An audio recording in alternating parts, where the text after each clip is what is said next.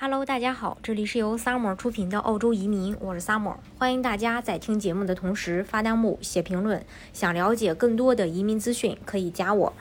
内政部初步的数据显示，在2020年7月1日到2021年6月30日期间，成为澳大利亚公民的13万8646名移民当中，有2万4706人是印度籍。其次呢，是有一万七千三百一十六人是英国籍，在这个排名榜单当中，还包括菲律宾人八千六百五十九人，中国七千三百零二人，没有包括香港和澳美的。新西兰人是五千六百一十二人，巴基斯坦是五千四百一十五人，越南是四千六百一十三人，南非是三千八百三十八人，伊拉克是三千七百九十二人，以及阿富汗三千六百五十六人。接下来呢，我们再跟大家说一下，在八月份，呃，这个澳大利亚。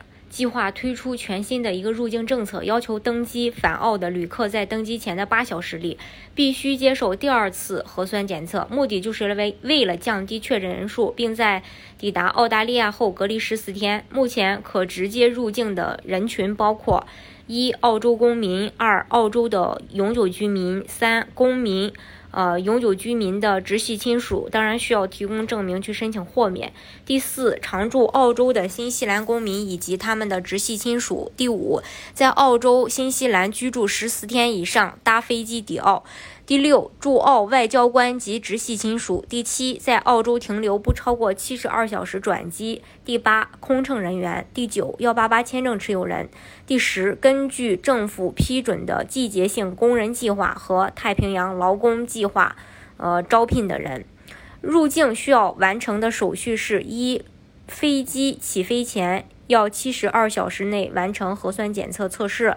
二，如接种过疫苗，提供接种疫苗的中英文对照证明。三，起飞前至少七十二小时需要填写健康证明。四，飞机和机场必须佩戴口罩。五，入境隔离十四天。这是关于澳洲入境的新政策。呃，当然，移民澳洲的方式呢有很多种，大家如果想具体了解的话呢，也可以加我。